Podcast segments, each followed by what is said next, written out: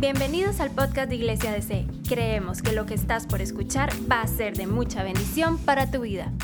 Primera de Juan, capítulo 2, versículos del 1 al 2. Así que si usted lo tiene ahí, eh, puede, puede buscarlo en su teléfono, en su Biblia, eh, y vamos a leerlo. Vamos a ver si...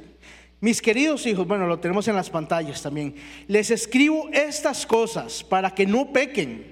Pero si alguno peca, tenemos un abogado que defiende nuestro caso ante el Padre.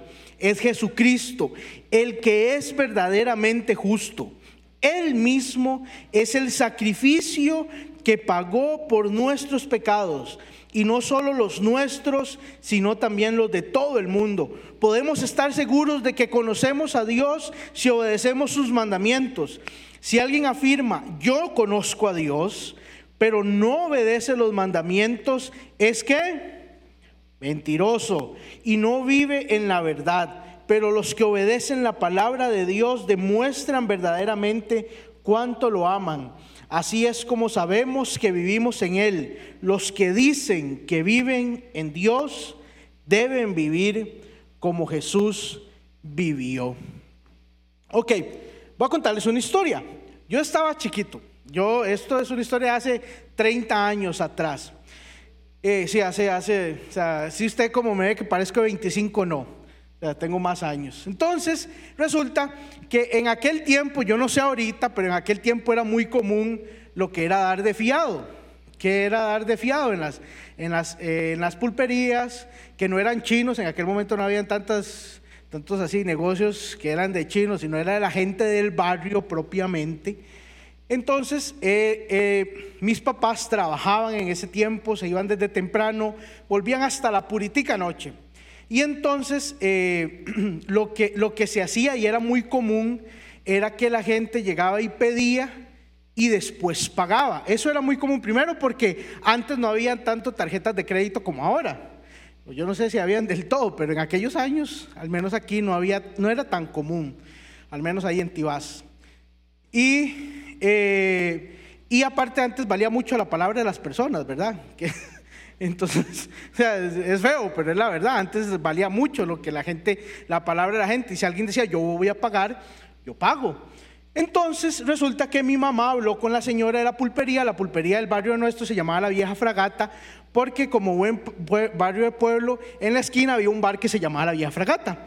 Entonces frente al, al bar estaba la pulpería, era la gente del barrio, unas personas del barrio, y mis papás llegaron a un acuerdo con ellos, que eh, iba, iba, digamos, que en el día, si algo pasaba, podíamos ir a pedir. Ellos no lo daban, lo apuntaban en un cuaderno. Ese cuaderno era, era ese cuaderno valía plata en aquellos tiempos, porque llevaba la lista de la gente. Y ese, y después, no sé si quincenal o semanalmente, mis papás iban y pagaban la cuenta. Nos lo dicen a mí y a la señora que nos cuidaba. A mí, yo tengo dos hermanos, eh, un hermano y una hermana, entonces, eh, nos lo dicen por si acaso sucede algo. Resulta que, bueno, yo utilicé esa información a mi favor. Y en la primera semana que nos dicen eso, yo llegué y le dije a la señora, a ver, regálame un confite. Y la señora me dice, pero, está, pero su mamá sabe. Sí, sí, mi mamá sabe, démelo, apúntelo. Mi mamá se lo paga al final. El pulpero ni lerdo ni perezoso, ¿verdad?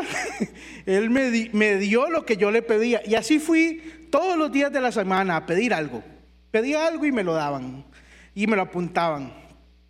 Eh, y, no crean que Él me lo daba por, por mi palabra, porque yo era un chamaco de siete, ocho años. No era, porque, no era por mí que me lo daban, sino porque mi mamá había llegado a un acuerdo con Él.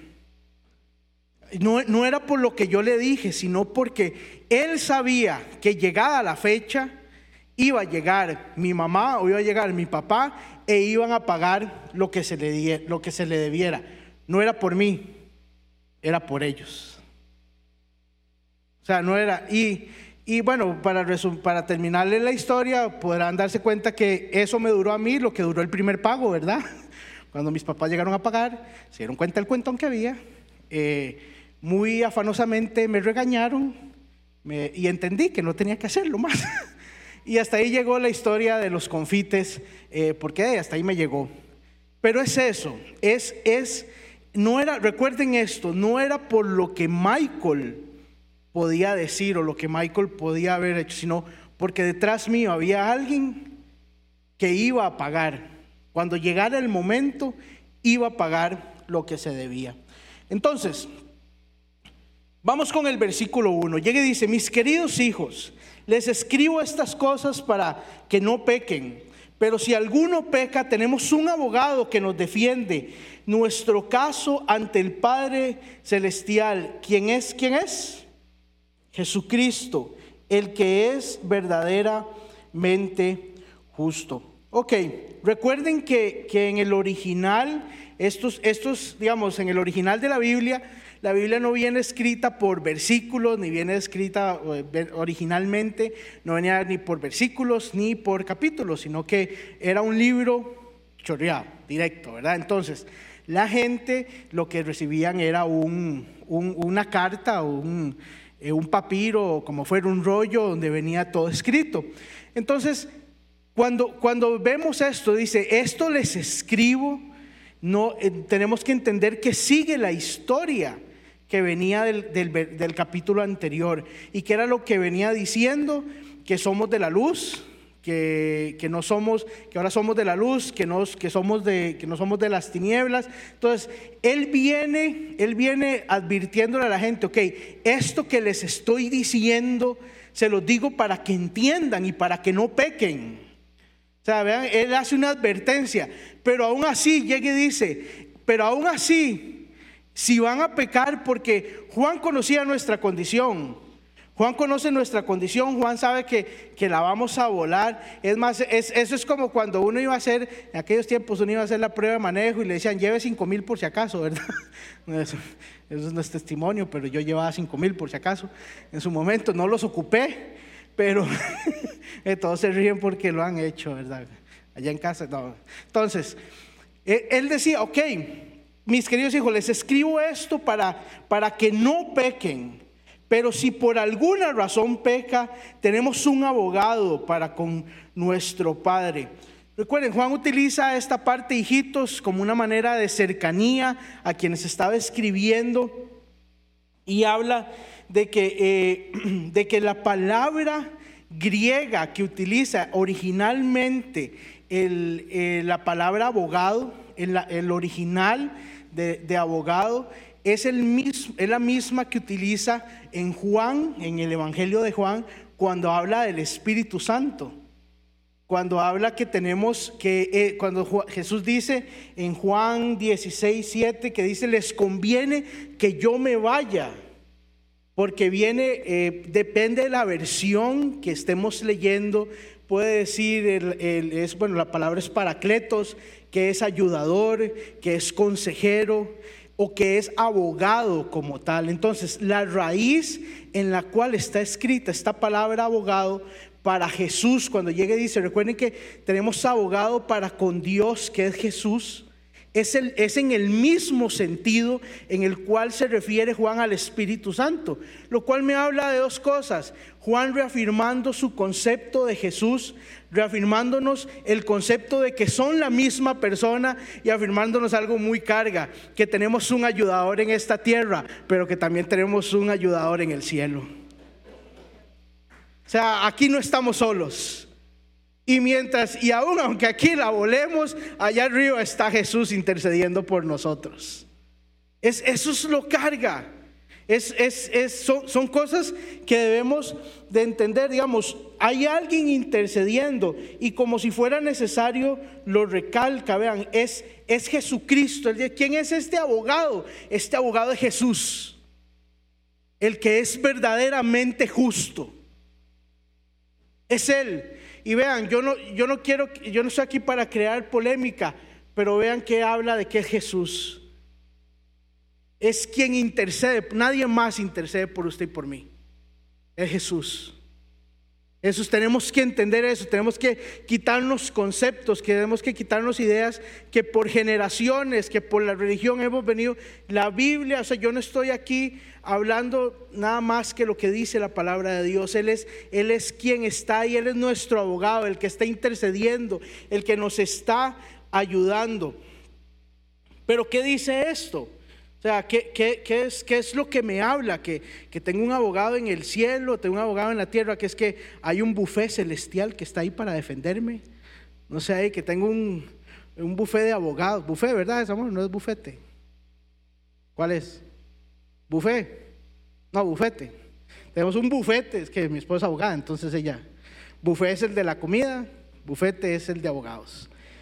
Entonces, no es que tenemos eh, hay un, un, un, bufete de abogados defendiéndonos, pero, pero sí hay algo que entender, digamos, que yo, yo sí mentí, yo sí robé, yo sí di en algún momento falso testimonio, pero, pero vean algo que recalca Jesús, el justo. Usted y yo merecíamos un destino. O sea, vean, lo, o sea, usted y yo merecemos, no merecíamos, merecemos un destino. Pero hay alguien que está abogando por usted y por mí. Vean, yo mentí, yo he mentido, yo he hecho cosas incorrectas, eh, he tenido sentimientos incorrectos, en, en, momentos me he dejado llevar por pasiones, por deseos, pero, pero tengo la confianza y la Biblia me reafirma que aún sabiendo cuál es mi destino, hay alguien que está abogando por mí y que está pidiendo por mí. Y ese es Cristo. Y ese es Jesús. Y hemos de estar agradecidos por esto. Pero vamos al versículo 2. Dice, el él mismo es el sacrificio que pagó por nuestros pecados. Y no solo los nuestros, sino también los de todo el mundo. Vean, algunas de las versiones utilizan la palabra, en vez de decir que Él fue sacrificio, fue propiciación por nuestros pecados. La versión Reina Valera, que es la que generalmente leemos, dice la que es propiciación. ¿Qué es propiciación? Que propiciación se define como sacrificio que se ofrecía en la ley antigua para aplacar la, justicia divina y, tener, y que íbamos a tener por parte de Dios. Vean, ahí utiliza la palabra justo. Vemos que termina el versículo 1 con la palabra justo. Si, si Jesús fuera justo, un abogado justo, digamos, bueno, no si Jesús, un abogado justo, ¿por qué apelaría sabiendo usted y yo lo que haremos, lo que hicimos? O sea, si usted tuviera un abogado allá en la casa, si usted tuviera un abogado y se, y se sabe que usted fue el que robó, si usted sabe que usted fue el que mintió, usted sabe que fue el que hizo eh, ganancias deshonestas, usted sabe que fue, usted fue, se acostó con esa mujer que no era su esposa, con ese hombre que no era su esposo, que usted mató, que usted hizo lo que tenía que hacer, un abogado justo, ¿qué pelearía para su veredicto? Que lo liberen o que lo condenen. ¿Qué dicen? Un abogado justo, ¿qué haría? Quiero que me condenen, ¿verdad? Es, es, eso es lo que a nosotros nos espera. Condena, eh, eh, eh, morir, estar en la cárcel. Pero ahí llega y dice que, o sea, lo que habla al decir que Jesús es justo y después con el versículo 2 que Él se ofreció Él mismo, es, es, sacrificio por nuestros pecados, me hace ver de que él, él, él no lo está defendiendo a usted por lo que usted es, Él no lo está defendiendo a usted por lo que usted hizo, Él nos está defendiendo porque Él dice, ellos tenían una deuda, Él merece esto, ella merece ir a la cárcel, Él merece morir, debe, debe ir al infierno, pero ¿sabe qué? Yo ya pagué. Esa es la revelación que tenemos que entender. Y vean, cuando, cuando yo leí esto y lo entendí de esa manera, o sea, estudiándolo, me voló la jupa porque, porque realmente es así. O sea, un abogado justo, un Dios justo, lo que nos da es perdición, es maldición, es decir, pero, pero lo, que no, lo que no vemos, lo que simplemente muchas veces vemos es ese sacrificio, es eso que se nos dio sin merecerlo a veces, eh, porque es tan sencillo, pero realmente no fue sencillo. Alguien tuvo que venir, alguien tuvo que morir, alguien tuvo que pagar su precio y eso no lo hizo usted, eso no lo hizo su mamá, eso no lo hizo su mejor amigo, eso lo hizo Jesús. Él, eh, él, fue el sacrificio, Él fue la propiciación por nuestros pecados. Para no merecer la justicia divina. Jesús, sabiendo que nada podíamos hacer para cambiar nuestra condición, vino y murió por nosotros. Nosotros no podíamos hacer nada por nosotros mismos. Pero Jesús sí podía y Jesús lo hizo. Hebreos 8:12 dice, porque seré propicio a, las, a sus injusticias y nunca más me acordaré de sus pecados y de sus iniquidades. Romanos 8:34 dice, entonces, ¿quién nos condenará? Nadie, porque Cristo Jesús murió por nosotros y resucitó por nosotros y está sentado en su lugar de honor a la derecha del Padre e intercede por nosotros. Él pagó. Él fue propicio por, por nuestros pecados. Jesús como abogado justo no dice, mándelos al infierno, sino Él dice, yo ya pagué. Cada creyente es, vean, usted y yo somos, somos quitados de la responsabilidad legal de nuestros actos por Jesús que murió por usted y por mí. O sea, hay, hay, hay un, usted y yo somos responsables de lo que hicimos. O es que nunca se nos olvide eso. O sea, y, y yo no estoy, o sea, yo no estoy hablando aquí en maldición y decir somos una desgracia, no merecemos nada, o sea, no, o sea, esto lo que nos tiene a hacer que entender es nuestra realidad y nuestra realidad es que Cristo lo dio todo por usted y por mí y que debemos darle gracias y gloria a Él. O sea, es, es, eso es, o sea, es que no es porque sí, es que yo soy un desgraciado, yo soy una, una, una, una herida ponzoñosa, así que se me que salga pusa, yo no merezco nada. O sea, no, o sea, usted, o sea, sí es cierto, no merecíamos, pero, pero el, que, el que lo pudo dar todo lo hizo y lo dio todo por nosotros y debemos darle gracias y gloria a Él. Amén. Y hay, algo que es para cerrar el, el versículo 2, cuando llega y dice que no solamente lo hizo por nuestros pecados, sino también por los de todo el mundo. Aquí hay, aquí hay líneas dentro del cristianismo eh, que hablan de que la salvación es, o sea, de que esto está para todos, de que simplemente por nacer, eh, esto que habla de que e, esa relación o eso está para todos, así simplemente por la supergracia, que simplemente y que no se pierde y que y hay muchas líneas muy ahí jaladas del pelo en cuanto a nuestra verdadera relación con Dios, pero hay algo que sí es cierto. E, esto que habla, este perdón de pecados está para todos. Está para usted y está para mí. Ahí está, cualquiera, cualquiera puede llegar y tomarlo. Pero la realidad es que está para los que decidan tomarlo. ¿Y qué me habla eso? Me habla de decisiones. Hay momentos en nuestra vida en que tenemos que tomar decisiones de alejarnos, de hacer, de dejar de hacer. La salvación está ahí, ahí está, está nada más para tomarla, pero hay que tomarla.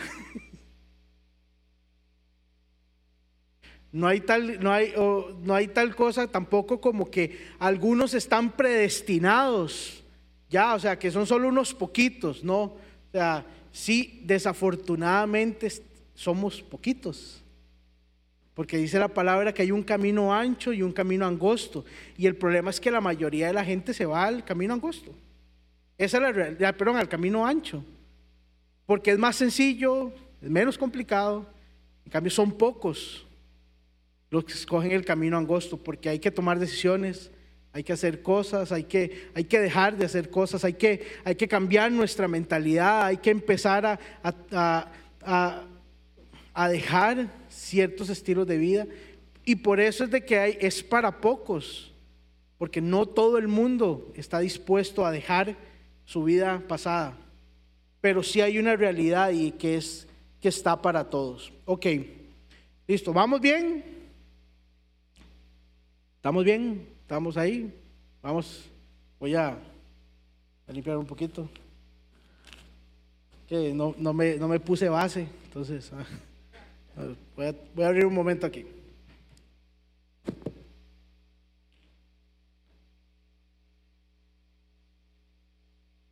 Ok, entonces, entendemos entonces que tenemos un abogado tenemos a alguien que aboga por nosotros, que pelea por nosotros, que está ahí para aconsejarnos, que es nuestro ayudador, pero también que debemos tomar decisiones para nuestra vida. Ahora vamos a leer del capítulo 3, del versículo 3, perdón, al versículo 5.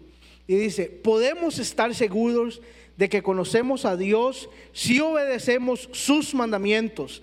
Si alguien afirma, yo conozco a Dios, pero no obedece los mandamientos de Dios, es un mentiroso y no vive la verdad. Pero los que obedecen la palabra de Dios demuestran verdaderamente cuánto lo aman. Así es como sabemos que vivimos en Él. Recuerden el recordemos el contexto en cual se desarrolla, que está, hay de nuevo una línea dentro de la iglesia que está apareciendo y que está quitando eh, del gnosticismo que está quitando a Jesús de ese lugar preeminente que tienen y lo están catalogando como un hombre y que, y que lo que se mide es con base al conocimiento de lo que nosotros vayamos teniendo. Entonces, el conocimiento del que nos habla aquí Vean muy importante, dice que conocemos a Dios y obedecemos sus mandamientos. El conocimiento que nos habla la, Biblia en esta parte es, no es exclusivamente a lo que sabemos, sino que a lo que vivimos. Muchos de nosotros eh, definimos nuestra relación con Dios muchas veces solo en, en la medida en lo que nosotros sabemos de Dios. Cuando eso es una argumentación muy, muy lógica, porque conocer a Dios en toda su, su magnitud es algo humanamente imposible. Pero aún así vemos, definimos, bueno, es que yo conozco a Dios, es que yo sé que Dios puede hacer esto, es que yo sé que Dios puede hacer aquello, es que yo conozco que Dios hace milagros, pero ¿cuál es tu relación con Dios? ¿Cuál es tu experiencia con Dios? ¿Cómo estás viviendo a Dios?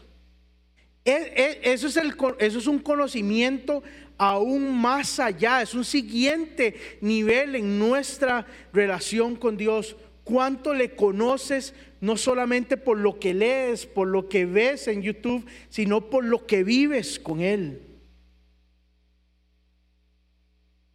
Porque hay cosas que nosotros vamos a entender de Dios solamente cuando las vivamos. O sea, yo, conozco cuánto Dios es nuestro proveedor, porque en momentos de escasez hemos puesto, mi esposa y yo, Dios, haz algo, por favor. Y vemos la manifestación de Dios. En cómo a veces yo tengo un sentimiento ahí contra alguien y le digo, Dios, quítame esto. Y de un pronto a otro algo, pasa. Pero es, no solamente en lo que vemos o en lo que oímos, sino lo que vivimos. Colosenses 2.6 me dice, por lo tanto, de la manera que recibieron a Cristo como Señor, ahora deben seguir sus pasos. Entonces, que no se, no se trata nada más de hacer la oración de fe y ya. Señor, te acepto en mi corazón como mi Señor y Salvador. Uy, ya. Aleluya, gloria a Dios y se me quitó todo. Es así de fácil. No. E, e, ese es el primer paso. Pero tengo que empezar a seguir sus pasos. Tengo que empezar como lo vemos aquí en Juan, que debemos obedecer sus mandamientos. La comunión con Dios exige obediencia. No porque seamos robotcitos, que sabemos que, somos programados para responder conforme a lo que Dios nos dice, porque ya de por sí hemos demostrado toda la vida que hay momentos en que hacemos lo que nos da la gana. Sino porque, porque entiendo y conozco a Dios. Obedecer no significa no fallar sino que es una constante vigilancia de ajustar mi vida a lo que Dios espera que vaya cambiando. Les decía, vean, yo he ido en un, yo he estado en el carro y alguien se me mete y, y el sentimiento que tengo en mí no es de bendecirlo. O sea, mi deseo es tener un carro más grande y tener mucha plata y pegarlo. O sea, sí, que, seguro, ¿qué me importa? Seguro, tome. O sea, yo, yo, he tenido, y no le estoy diciendo de que hace 20 años, o sea, recientemente. O sea, yo me he pescado a gente, viendo gente, viéndolo en redes sociales o toparme y ver a alguien que me hizo algo en el pasado y, y no decirle Dios, prospéralo así como prospera su alma. O sea, no, o sea, yo digo, Señor, cáele con tu justicia este infeliz. O sea, sí. O sea, yo, yo me he encontrado teniendo esos deseos, pero nuestra, nuestra relación con Dios va profundizando esas áreas de manera que vayamos quitando estos deseos. O sea, estas cosas van a seguir porque somos humanos y seguimos teniendo pensamientos eh, de motivaciones, pero realmente es algo que conforme vayamos profundizando en Dios, esto va disminuyendo. No se van del todo. Porque la única manera en que se vayan es que ya estemos con Él. Entre mayor amor, mayor obediencia. Y es que vean, esto me recuerda, por ejemplo, es eh, y obediencia es más cuidado, más protección. Esto me recuerda estas parejas que llegan, esos eh, noviazgos o, matrimonios donde usted ve que son gente dañina, que se hacen daño, o que uno a otra, al otro le hacen daño, le son infieles. Y, y cuando los descubren, ¿cuál es la vieja confiable? Es que yo te amo, pero no sé qué me pasa. O sea, si usted amara a alguien, haría algo que dañara su relación con, e, con esa persona. O sea, si usted, dice amar a alguien, o sea, usted procuraría, no es que nunca le va a fallar, pero procuraría hacer lo posible para evitar hacerle daño a esa persona, a, dañar su relación. Y, es, y, y, eso es lo que, lo que vemos aquí. Dice Juan 14, 23, dice, respondió Jesús y le dijo, el que ama, el que me ama, mi palabra guardará, y mi Padre le amará, y vendremos a él y haremos morada con él. Cuando hablando de la unidad del cuerpo de Cristo, de nuevo refuerza, el que me ama guarda mi palabra, me obedece hace mis mandamientos, cumple lo que yo le estoy diciendo. Y, eso es un asunto de madurez, vean, el amor madura. E, es como esto, también los noviazgos cuando están empezando, cuando usted ve un, noviazgo empezando, uno está ahí galaneando y de todo lo, las primeras cosas que hace a veces las hace por obligación y porque sabe que si hace eso se la gana sea, que, hago, que tengo esto de abro la puerta, que le llevo flores, que, hago, pero la motivación inicial cuando estoy empezando eh, a tener esta relación es porque, porque yo sé que con eso me gano el favor de la persona. ¿Cómo llevo esto a mi relación con Dios? Mis primeros momentos de mi relación con Dios es, bueno, yo no peco y voy a cuidarme y voy a hacer aquí, voy a leer la Biblia todos los días, voy a orar todos los días, pero, pero fallo. Eventualmente, pero lo que lo, lo hago con el propósito de obtener el favor de Dios, porque estoy buscando algo de Él. Pero conforme mi relación con Dios va madurando, eh, al igual que una relación normal con cualquier otra persona, mi, lo que yo hago ya no es por lo que puedo lograr o por lo que puedo obtener con esa persona, sino que lo hago porque yo sé que lo que yo haga que esa acción, que ese buscarle, que ese orar, que ese leer la Biblia, que, que ese cuidarme para no pecar, obedecer la ley, obedecer sus mandamientos, va a fortalecer mi relación con Él. No por lo que yo pueda obtener, sino por lo que yo pueda hacer por Él. Y eso es amor. El amor no es lo que yo puedo obtener por lo que hago, sino lo que yo puedo hacer por la otra persona. Y ahí vemos cómo en el versículo 5 dice, pero los que obedecen la palabra de Dios demuestran verdaderamente cuánto lo aman. Así sabemos que vivimos en Él. Nuestra vida va a ir cambiando. Nuestra vida va a ir mejorando conforme nuestra relación con Él, con Dios, vaya madurando. Esa es la manera. A veces, o sea, hay cosas que nos va a tomar tiempo, pero es la relación, es el convivir, es el buscarle lo que me va a hacer madurar y que mi relación con Él mejore y vaya creciendo. Con esto termino. Versículo 6. Dice, los que dicen que viven en Dios deben, ¿qué? vivir como Jesús vivió. No es posible hablar de Cristo sin vivir a Cristo. No, es posible. No es posible testificar de la salvación sin que la regeneración se aprecie en el comportamiento mío como cristiano. El mundo no necesita tanto un discurso sobre Cristo, sino una manifestación visible de Él en cada uno de nosotros.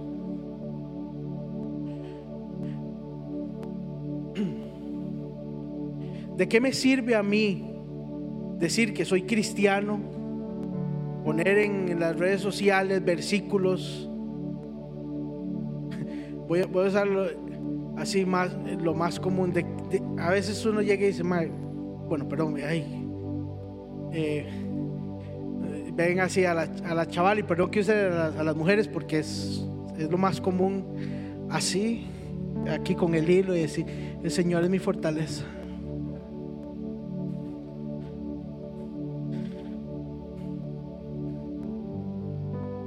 O, o, o yo decir que soy cristiano y, que mi vida no manifieste lo que estoy diciendo.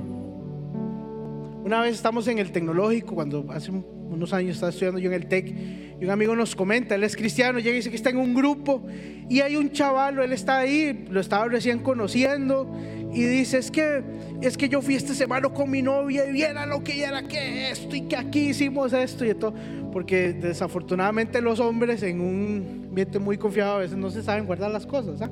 Entonces empieza a contar todo lo que hicieron. ¿ah? Y, y, en eso llega una persona al grupo y, dice, bueno, ¿y qué hiciste fin? Ah, andaba en la iglesia y todo. Y ese chaval que andaba, que acababa de decir, todo lo que hizo, y uy, usted es cristiano, vea, yo también. Y, él se queda así como, suave, suave, ¿cómo es esto? Acaba de decir un desastre y ahora conoce a Dios. y, es, y eso podemos traerlo a nuestra vida. O sea, realmente los que dicen que viven en Dios deben de vivir como Jesús vivió algunas versiones dicen, en vez, de, eh, cuando habla los que dicen que viven, en vez de decir vivir, habla de permanecer. que es el mismo versículo que se utiliza en la Juan en la parábola de la vid, cuando dice que los que permanecen en mí son como la vid, son como los pámpanos que permanecen pegados a la vid y que van a dar mucho fruto. Y sabe, y sabe qué, es lo que entiendo yo de esto, qué es lo que podemos ver aquí con esto, es que dice que los que permanecen en Él deben hablar como, deben andar como Jesús anduvo. Y vea, para usted y para mí, no podemos andar como Jesús anduvo en nuestras propias fuerzas. Yo he tratado en mis fuerzas de ser como Jesús y no, no he podido. O sea, no he podido. Pero dice ahí que los que viven, los que permanecen en Dios, así como el pámpano pegado a la vid. ¿Y qué dice Juan del pámpano pegado a la vid? Dice que si permanecen pegados a mí, darán no fruto, sino que darán mucho fruto.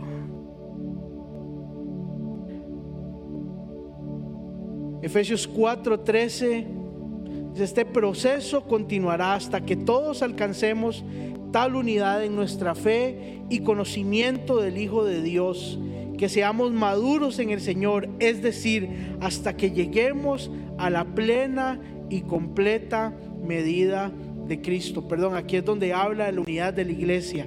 La única manera de llegar a la unidad de la iglesia es llegar a, a buscar esa medida ser mejores, buscar ser mejores, buscar buscar permanecer en Dios, permanecer en Dios. Vea, usted y yo necesitamos permanecer en Dios. El mundo se está yendo a la porra. Es la realidad. Usted ve los, eh, las cosas, las noticias y se oyen muchas cosas. Y la única manera, yo, yo veo el mundo y me da, y me da por David, por mi hijo. Me da temor porque yo digo, ¿cómo va a ser David?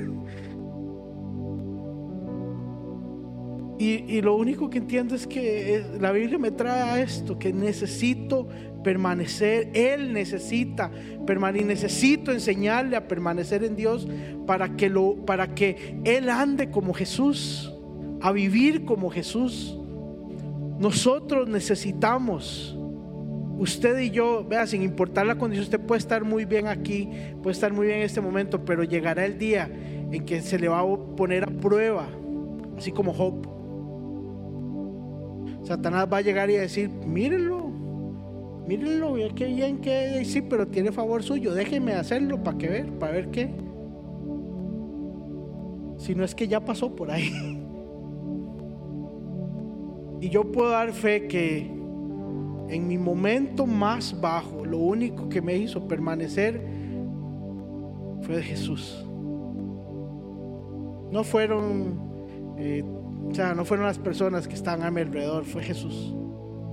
Las personas que están a mi alrededor son, es bueno, pero, pero es Cristo. Es Cristo. Él es quien nos hace permanecer. Y tenemos nuestra vida, tiene que ser una constante búsqueda de parecernos Él.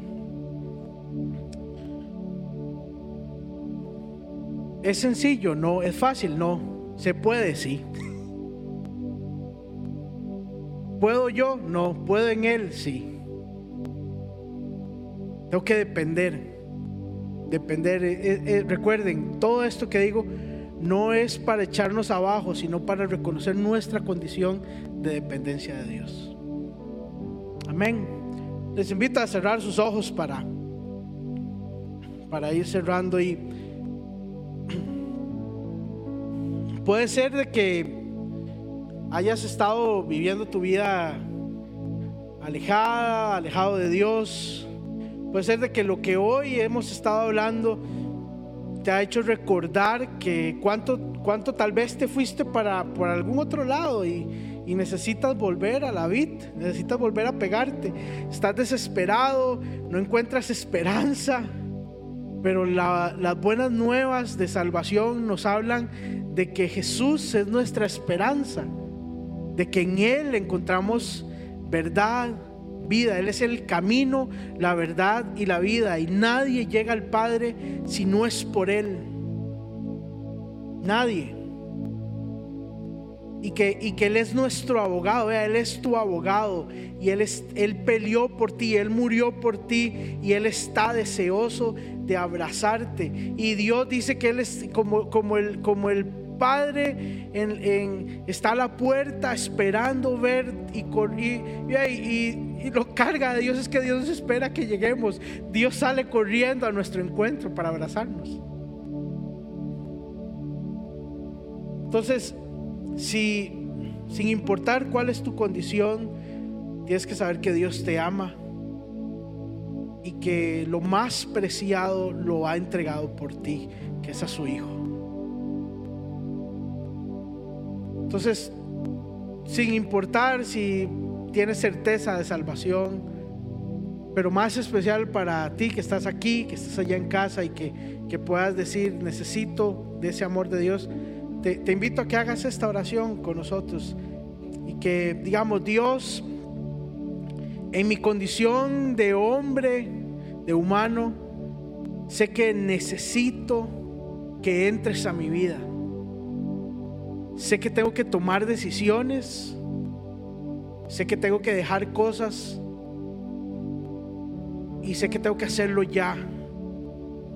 Pero no tengo fuerzas tal vez. He luchado. Pero entra en mi vida y ayúdame. Ayúdame a tomar esas decisiones. Ayúdame a caminar en ti. Ayúdame a permanecer en ti. Tal vez soy un pámpano que está seco y necesito volver a pegarme a ti.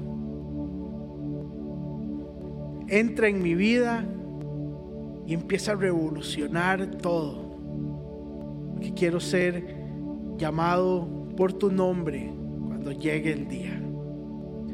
Te damos gracias, Dios, por esta noche en el nombre de Jesús, Dios. Padre, yo oro por todos los que estamos aquí para que podamos entender, Dios, que necesitamos Señor, sin importar cuál sea nuestra condición, necesitamos de ti y que tú simplemente nos amas y que podemos acercarnos confiadamente y sentarnos a la mesa y que de ti, Señor, recibiremos solo amor y misericordia. En el nombre de Jesús, amén y amén. Gracias por escucharnos. No olvides compartir este mensaje. Para más contenido e información sobre Iglesia DC, puedes visitar nuestro sitio web iglesiadc.com.